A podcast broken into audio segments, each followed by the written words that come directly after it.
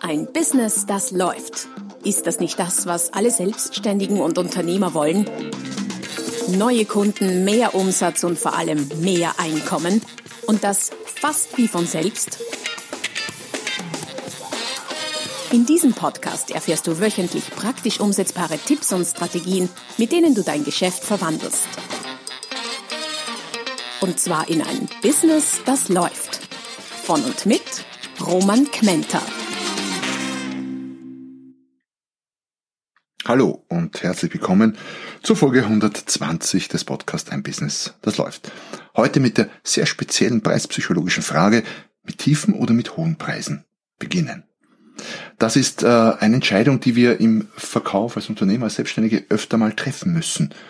Wir sprechen mit einem Kunden und äh, haben eine gewisse Bandbreite von Produkt oder Dienstleistung anzubieten und dann fragt sich's, fangen wir oben oder fangen wir unten an? Was ist aus Sicht der Verkaufspsychologie erfolgsversprechender. Wie immer findest du, so du das noch nicht weißt und vielleicht das erste Mal dabei bist bei diesem Podcast, findest du diese Folge sowie alle bisherigen Folgen unter www.romangmenta.com slash podcast samt allen möglichen nützlichen zusätzlichen Materialien, Links, Downloads, Checklisten, E-Books und so weiter und so fort. Einfach vorbeischauen www.romangmenta.com slash podcast. Zurück zu der Frage mit tiefen oder mit hohen Preisen beginnen. Wo fange ich an? Um es auf ein einfaches Beispiel mal zu bringen, angenommen, es verkauft jemand Autos.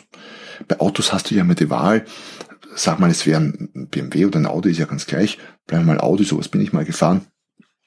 Das beginnt ja bei dem A1 und geht bis zum aktuell, glaube ich, A8, A9, glaube ich, wurde noch nicht erfunden und dazwischen mit allen möglichen Abstufungen. Und es hängt natürlich von verschiedenen, wie soll ich sagen, Komponenten, Rahmenbedingungen ab, was wie viel Sinn macht. Es kommt sozusagen auf die Situation an, ob ich ein A1, A3, A5, A6, A8 oder was auch immer dazwischen anbiete. Ähm, einerseits hängt es natürlich extrem stark vom Kunden ab und von dem, was meine Bedarfserhebung, die ich mit dem Kunden hoffentlich ordentlich und ausführlich und sauber gemacht habe, ergibt. Daraus sollte sich ja schon mal deutlich abzeichnen, ob er eher sowas wie ein A1 braucht oder eher sowas wie eine A8 Limousine oder irgendein geländegängiges Modell, SUV-artiges, Q5, 7, was auch immer darum fährt. Klarerweise ist die Bedarfserhebung, die Bedürfnisse des Kunden mal die Grundlage für alles weitere. Aber selbst innerhalb dieses abgegrenzten Bereiches könnte sich immer noch die Frage stellen, A4, A5, A6, also der Bereich wird kleiner durch Bedarfshebung, aber möglicherweise noch nicht so ganz klein. Oder selbst wenn wir wissen, es muss ein A6 sein, dann gibt's da gerade bei Autos immer noch sehr viele Möglichkeiten. Ganz nackt oder mit jeglicher Zusatzausstattung samt Ledernavi und sonst was, was dieses Fahrzeug zu bieten hätte. Auch da können bei einem Auto sehr viele tausende Euros dazwischen liegen. Ähm, es kommt auch darauf an, welche Art dieses Geschäft ist. Äh, es gibt ja nicht nur Geschäfte, so wie wenn jemand Auto kaufen geht, dass er hinfährt zum Einzelhändler und sagt, da bin ich und ich brauche ein Auto, sondern es gibt ja auch Branchen, die arbeiten, da wird relativ viel mit Ausschreibungen gearbeitet. Ähm, wenn du eine Ausschreibung hast, ist es ganz entscheidend, mit welchem Preis du reingehst. Dann kommt es aber auch darauf an, ist es eine sehr exakte Ausschreibung, wo genau also wirklich bis auf, auf die kleinste Schraube alles definiert ist, wie das Produkt oder die Leistung auszusehen hat, die also nicht viel Spielraum lässt, oder ob es eine Ausschreibung, ist es eine Ausschreibung, die quasi sehr viel offen lässt, wie in meiner Branche, wenn man von Mitarbeiterentwicklungsmaßnahmen jeglicher Form spricht, dann gibt es da fallweise auch Ausschreibungen, die allerdings relativ viel Spielraum offen lassen. Zum Glück muss ich sagen. Der Baubranche hingegen ist äh, wirklich alles bis auf die DIN-Norm hinunter genau ausdefiniert. Ob ich eher oben oder eher unten beginne oder meinetwegen auch in der Mitte, hängt auch davon ab, ob der Kunde vor Ort ist. Spreche ich mit dem unter vier Augen oder unter sechs Augen, wie auch immer, aber ich spreche mit ihm von Angesicht zu Angesicht oder telefoniere ich mit ihm oder läuft das Ganze per Mail oder online. Äh, Vorteil, wenn er hier ist und ich ihn sehe oder zumindest am Telefon höre, das wäre das zweitbeste, dann kann ich seine Reaktion auf meine Preisnennung oder meine Präsentation äh, besser beobachten oder überhaupt beobachten. Online kriege ich nicht mit, wie der reagiert, ob er vom Stuhl fällt oder bei einer Mail ob des Preises und man ihn wieder beatmen muss oder ob äh, er erleichtert ist, weil das deutlich weniger kostet als befürchtet. Also all das sind Faktoren, die hier mitspielen. Was auch mitspielt ist, habe ich einen Verhandlungsspielraum oder nicht? Gibt es Zusatzfeatures zu meinem Produkt? Gibt es das überhaupt? Oder ist das Produkt so klar und ich sag mal pur und, und nackt und ohne Features, dass es da gar nicht so viel Spielraum gibt? Äh, was in manchen Bereichen durchaus der Fall sein kann. Oder auch ist es in der Branche üblich zu verhandeln oder nicht. Es gibt Branchen, die sehr verhandlungsintensiv sind. Bleiben wir bei der Autobranche. Es wird ja kaum ein Wagen verkauft, wo nicht verhandelt wird. Immobilien wird extrem viel verhandelt, witzigerweise viel mehr bei Gebrauchtimmobilien als bei Neuimmobilien. Dann gibt es andere Branchen, wo wenig bis nichts verhandelt wird. Das hat natürlich auch mit der Größe des Einkaufs zu tun. Klar, wenn ich irgendwo eine Wurstsemmel oder für die deutschen Hörer ein, ein Wurstbrötchen kaufe, äh, hier zu verhandeln beginnen wäre ein bisschen lächerlich. Aber wenn es um ein paar tausend oder ein paar zehntausend Euro geht, wie bei einem Auto oder ein paar hunderttausend wie bei einer Wohnung oder einem Haus, dann rechnet sich Verhandeln natürlich auch eher. Das heißt, spielt schon eine Rolle. Wenn ich weiß, in der Branche wird nicht verhandelt, dann äh, hat das eine Auswirkung darauf, ob ich mit einem höheren oder einem niedrigeren Preis beginne.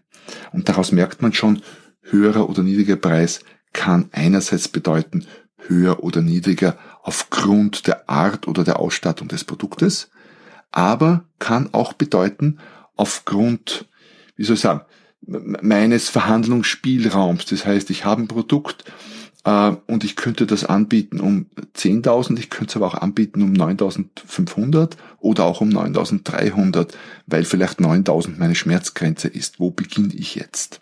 Das wollen wir uns jetzt ein bisschen genauer ansehen. Beginnen wir mal mit der Variante oben zu beginnen, also mit den höchsten Preisen oder im oberen Preisbereich. Ähm, wann macht das Sinn? Was hat das für Vorteile? Es gibt eine Studie zum Beispiel, die in einem Geschäft äh, gemacht wurde, in dem Billardtische verkauft wurden. Und die hatten da Billardtische von zwischen, ich glaube, 350 und ähm, 3000 oder 3000 plus Dollar. Und im ersten Teil der Studie wurde jedem Kunden, der sich für einen Billardtisch interessiert hat, der günstigste Tisch angeboten. Also 350 Dollar, haben den alle gekauft. Was meinst du? Nein, natürlich nicht. Da gab es schon Leute, die gesagt haben, äh, ja, kann schon was Besseres sein. Ich hätte schon ein bisschen mehr Budget quasi. Gibt es da nicht was Besseres? Und es wurden Tische in, zum Durchschnittspreis von circa 550 Dollar gekauft. So, 550, wohl jeden der 350er Tisch angeboten wurde. In der zweiten Phase dieser Studie ist alles gleich geblieben, gleiche Verkäufer, gleiches äh, Geschäft, alles gleich, gleichen Tische. Allerdings mit einem Unterschied. Es wurde jedem Kunden zuerst der hochpreisigste Tisch angeboten. 3000, 3000 plus Dollar. So. Wurde der von jedem gekauft, nur weil er angeboten wurde?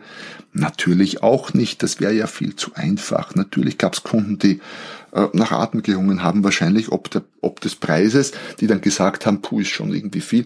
Gibt es da nicht was günstigeres? Dann äh, hat der Verkäufer, ich kann mir das so vorstellen, hat der Verkäufer wahrscheinlich gesagt, ja, natürlich gibt es das günstige. Das wäre natürlich unser tollstes Modell, das allerbeste. Aber das hier auch ein extrem gutes Modell, solide verarbeitet und so weiter und so fort. Um 2,9 Kunde immer noch ein bisschen zurückhaltend. Warum?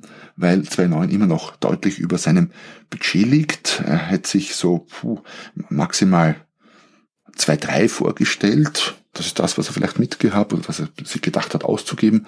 Und sagt dann, ja, 2.9 ist immer noch, immer noch nicht ganz meine Budgetklasse. Was gibt's denn da noch? Verkäufer hat dann vielleicht gesagt sowas wie, ah, da habe ich noch gestern erst reingekriegt. Der kommt auf 2.5. Und äh, ja, ist im Prinzip dasselbe Modell wie das um 2.9, nur mit ein bisschen weniger Schnörkel, ein bisschen weniger Verzierungen.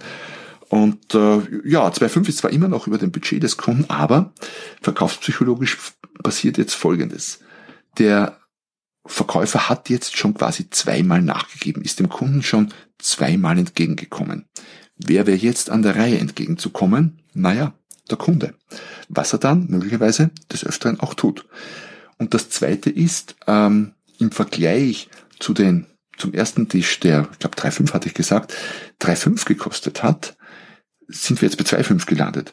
Und im Vergleich zu 3,5 ist 2,5 schon relativ günstig. Das heißt, der Vorteil ist, das oben beginnen hat mehrere Vorteile. Erstens, aufgrund der sogenannten Reziprozität, das ist genau dieses psychologische Konstrukt, das uns dazu verleitet, wenn wir was bekommen, dann müssen wir etwas geben. In dem Fall, Verkäufer ist zweimal entgegengekommen, jetzt muss der Kunde irgendwie entgegenkommen und sei es nur, dass er sein Budget etwas erweitert auf die 2,5. Das ist der erste Effekt. Der zweite Effekt ist, dass eben im Vergleich äh, zum Erstpreis, zu den 3,5, der um 2,5 schon deutlich günstiger wirkt. Man spricht von sogenannten Ankerpreisen, das heißt durch, durch die Erstnennung des 3500 Dollar Preises wurde ein höherer Preisanker gesetzt, der die anderen billiger oder günstiger, der Preis günstiger erscheinen lässt. Das dritte, was dazu kommt, ist, dass uns Weglassen schwerer fällt als nicht dazunehmen. Deswegen wird im Autoverkauf auch ganz gern mit sehr gut ausgestatteten Vorführmodellen agiert. Ähm, das kostet dann halt mehr. Der Kunde sagt, puh, ist aber schon viel. Verkäufer sagt, ja, gar kein Problem, ist natürlich voll ausgestattet, Vorführmodell. Das muss ja nicht alles drin sein. Worauf wollen Sie denn verzichten? Wollen wir das Leder zum Beispiel weglassen? Dann kann sein, dass der Kunde sagt, na ja, ich weiß nicht, Leder wäre schon, macht schon einen schlanken Fuß, so Leder, nein, will ich nicht weglassen. Wie sieht's aus mit Navi? Haben Sie am Handy wahrscheinlich auch. Hm, Navi, na, nein, eigentlich nervt mich jetzt schon gern eingebaut. Das heißt, es fällt uns schwerer, Dinge wegzulassen, die schon mal dabei sind. Wir haben das Produkt so gesehen schon unter Anführungszeichen ein bisschen gekauft, ist schon halb unseres und jetzt da was auf etwas zu verzichten, ist schwerer als etwas nicht dazuzunehmen. Sprich, wenn das bleiben wir beim Auto, wenn das nackte Modell dort steht, ähm, dann zu sagen, ja, Leder, Aufpreis 2500 Euro, dann fällt es uns leichter, das nicht dazuzunehmen, als wenn das schon drinnen ist. Ganz interessanter Effekt, wurde auch oftmals getestet in verschiedenen Branchen, ähm, hat mit der sogenannten Verlustaversion zu tun. Verluste schmerzen doppelt so stark, auch in Geld gemessen, wie Gewinne uns freuen. Aber könnte man eine eigene Folge dazu machen. Machen, wie auch immer. Äh, weglassen fällt uns schwerer. Und in den Fällen, wo wir wissen, das könnte verhandlungsintensiv werden, weil es entweder die Branche ist oder weil wir den Kunden kennen, dass der gern verhandelt, kann es auch Sinn machen, höher zu beginnen, um einzupreisen, dass der Kunde etwas runter verhandelt. Hab sogar schon mal von einem Verkäufer, von einem Key Account Manager gehört, dass er einen Kunden, einen Einkäufer hat, der im Vorfeld zu ihm äh, immer wieder mal sagt, Sie wissen ja, ich brauche meine fünf Prozent. Das heißt, der Einkäufer hat ihm netterweise, hat ihn netterweise schon vorgewarnt, dass er den Preis zu Beginn etwas höher ansetzt. Also all das wären Vorteile, wenn man oben beginnt. Ah, übrigens bin auch noch schuldig, das Resultat der Studie habe ich ganz vergessen. Also erste Phase 550 Dollar Durchschnittspreis, in der zweiten Phase, wo dann bei dreieinhalbtausend Dollar begonnen wurde, oder Erstpräsentation, Erstnennung dreieinhalbtausend Dollar. Was meinst du, wo ist der Durchschnittspreis gelandet? Alle anderen Faktoren sind gleich geblieben. Ich warte mal ein paar Sekunden zum Nachdenken und Raten. Er war etwas über 1000 Dollar. Das heißt fast der doppelte Durchschnittspreis einfach nur dadurch, dass oben begonnen wurde. Finde ich ganz sensationell, erstaunlich. Phänomenal, oder? Lässt sich natürlich nicht eins zu eins auf jede Branche umlegen und schon gar nicht in der Extremität, aber es ist schon was dran. Also mal überlegen, wie kannst du das bei dir einsetzen. Lass uns die, äh, den zweiten Zugang ansehen, nämlich äh, unten zu beginnen. Also preislich unten, entweder schon mit einem knapp kalkulierten Preis, wo es wirklich um Preisverhandlung bei gleichbleibendem Angebot geht, oder eben mit einem günstigen, abgespeckten Produkt mit der Basisausstattung, wie auch immer das bei dir ist. Klein beginnen und dann natürlich versuchen, ähm, etwas zusätzlich zu verkaufen. Diese Technik mit äh, dem mal mit der Basis beginnen oder klein beginnen nennt sich Foot in the Door Technik. Das heißt, man hat schon mal einen Fuß in der Türe, ist schon mal drin und beginnt dann von dort sozusagen den Türspalt zu erweitern oder das äh, Angebot, das Produkt größer zu machen und mehr zu verkaufen. Das macht in vielen Fällen durchaus Sinn. Bei Ausschreibungen zum Beispiel wäre das eine durchaus sinnvolle Strategie. Wenn du bei Ausschreibungen mit äh, dem Besten, was du hast, reingehst, dann kann es gut sein, also ganz oben beginnst, dann kann es gut sein, dass du dich sofort aus dem Markt preist und äh, gleich ausgeschieden wirst noch in oder vor der ersten Runde. Da würde ich eher mit Food in the Door Technik agieren und mal in der abgespeckten Variante reingehen. Das Hochverkaufen von dort geht auch. Es ist nur etwas mühsamer. Warum? Weil mir fehlt dieser Ankerpreiseffekt und ich brauche dann immer wieder Ja's für den Zusatzverkauf. Und das kann so weit gehen, manche Fluglinien machen das im Moment übertrieben aus meiner Sicht, auch dann nervig, wenn man während der Buchung eines Fluges bis zum tatsächlichen äh, Ausdrucken des Flugtickets ungefähr 10 bis 15 Upsells hat. Also wird gefragt, ob man, ich weiß nicht, ob, ob man Wasser dabei haben will, kostet dann so viel, ob man Sitzplatz voraus reservieren will, kostet so viel, ob man überhaupt ein Stück Gepäck mitnehmen äh, mag, kostet so viel und so weiter und so fort. Ähm, das ist, man muss aufpassen, die, die Grenze zur Über oder gar zur Übertreibung ist ein sehr schmaler und wird, ähm, wird von manchen, gerade im Fluglinienbereich, durchaus überschritten. Aber man kann das schon tun grundsätzlich äh, bietet sich überall dort an, wo du ein solides Basisprodukt hast und dann jede Menge Features, Optionen, Zusatzprodukte, Verbrauchsmaterial, das du dann dazu verkaufen kannst. Wobei du natürlich in dem Fall auch hergehen kannst und ein All-in-Package machen und oben beginnen. Ähm, wie schon erwähnt, bei Ausschreibungen wäre ich da sehr, sehr vorsichtig und würde eher mit der entweder exakt ausschreibungskonformen Variante anbieten oder mit einer, wo ich weiß, da fliege ich preislich nicht raus, eine abgespeckte Variante, um dann von dort mich hoch zu verkaufen. Beides geht also. Oben beginnen, unten beginnen. Es kommt eben ganz drauf an. Aber egal wo du beginnst, ist eines entscheidend. Wie so, wie so oft im Verkauf kannst du absolut alles machen. Alles ist möglich, behaupte ich. Es gibt eigentlich kein richtig oder falsch. Selbst die angeblich schwersten Fehler sind okay und können bisweilen durchaus gute Resultate bringen unter einer Voraussetzung, nämlich, dass du es dir vorher überlegt hast, dass du weißt, was du tust. Und wenn das deine Taktik ist, dein Plan, dann kann selbst das seltsamste Vorgehen durchaus funktionieren.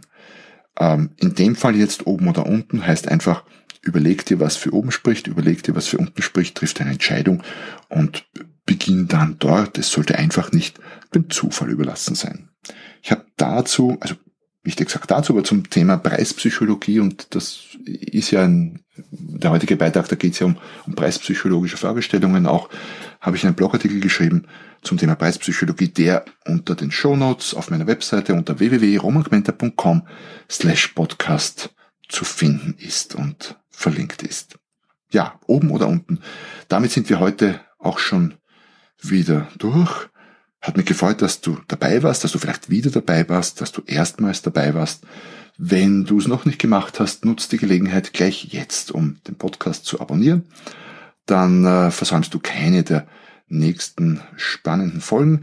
Und wenn du schon da bist, dann freue ich mich äh, irrsinnig, würde ich sogar behaupten, über ein über eine kurze Rezension mit ein paar Sternchen, wenn es dir gefallen hat, und einen kurzen Kommentar. In dem Sinne, freue mich, wenn du nächstes Mal wieder dabei bist, wenn es heißt, ein Business, das läuft. Noch mehr Strategien, wie du dein Business auf das nächste Level bringen kannst, findest du unter romanquenter.com. Und beim nächsten Mal hier auf diesem Kanal, wenn es wieder heißt, ein Business, das läuft.